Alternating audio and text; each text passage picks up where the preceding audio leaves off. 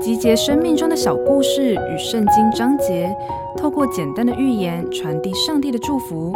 您现在收听的是《心灵绿洲》。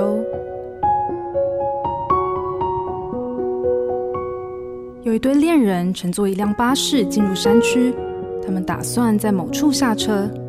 下车后，巴士继续往前行驶，谁也没想到，一块大石头从高处坠落，刚好压到巴士。所有乘客无一生还。那对恋人看到这件事情后说：“如果我们在那辆巴士就好了。”一般人会说：“还好，我们刚好下车了。”但他们却说了相反的话，为什么呢？答案就是：如果他们都留在车上没有下车，那辆巴士不会停留，而赶在大石头坠下前通过出事地点，这样全车的人都安然。个时代最大的特色就是本位主义，最具代表性的话就是多年前流行的“只要我喜欢，有什么不可以”。祈求上帝帮助我们跳脱只爱自己的天性，活出爱人如己的生命样貌。